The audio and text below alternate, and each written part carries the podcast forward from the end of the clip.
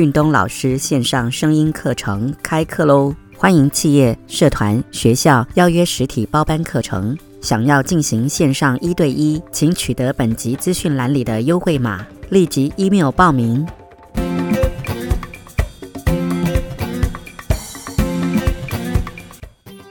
我喜欢记录生活所有的声音，我喜欢古老的发条中发出的声音。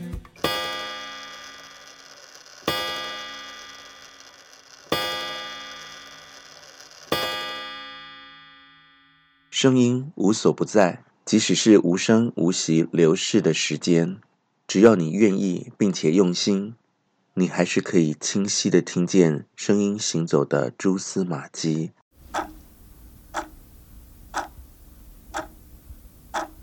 戏剧和电影等待的剧情里，常常会有读秒的声音。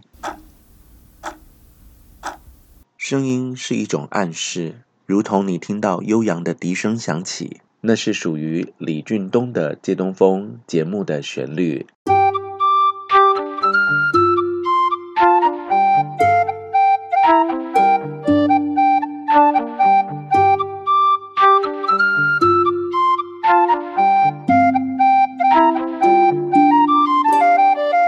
欢迎收听李俊东的《借东风》。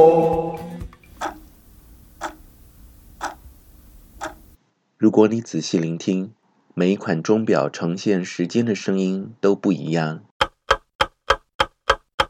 声音展现出时间不同的情绪，有悠闲的慢条斯理。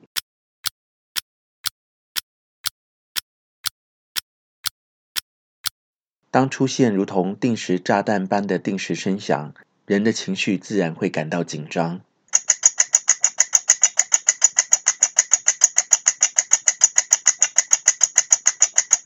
听到犹如定时炸弹的紧凑定时声，许多人都会感到莫名的紧张，生怕接下来是不是有东西会爆炸了。Don't worry，我还在。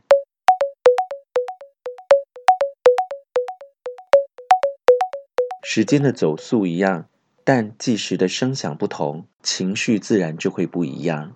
节目进行到了这里，有些人会恍然大悟。为什么有的人说话会让人感到紧张，听某些人说话却让人心情感到平静舒缓？除了音质、音频，关键就在于语速。一个人说话的速度快慢，同样的话语以不同的速度说出来，感觉自然不同。在学琴的时候，都会放一个节拍器，四十 BPM 的节拍声响。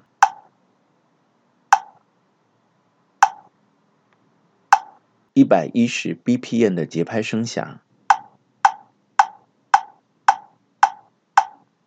，BPM 是每分钟节拍数的单位，也就是在一分钟的时间里所发出的声音节拍数量。许多人生活中都会遇到急惊风与慢郎中，每一个人一天都很公平的只有二十四小时，但因为每一个人的节奏不同。因此，每个人所呈现出的生命氛围与情调就很不一样。个性急的遇到慢吞吞的人，自然会感觉到不耐烦；温吞的人当然不喜欢别人凡事要他赶快。重点是活出自己的节奏，掌握自己的节奏，把自己活成你想要的样子，让喜欢快的人去快，想要慢的人，按照自己的节奏慢下来。假日的时间里，不妨让自己慢下来。有时慢，才能让人开始去思考。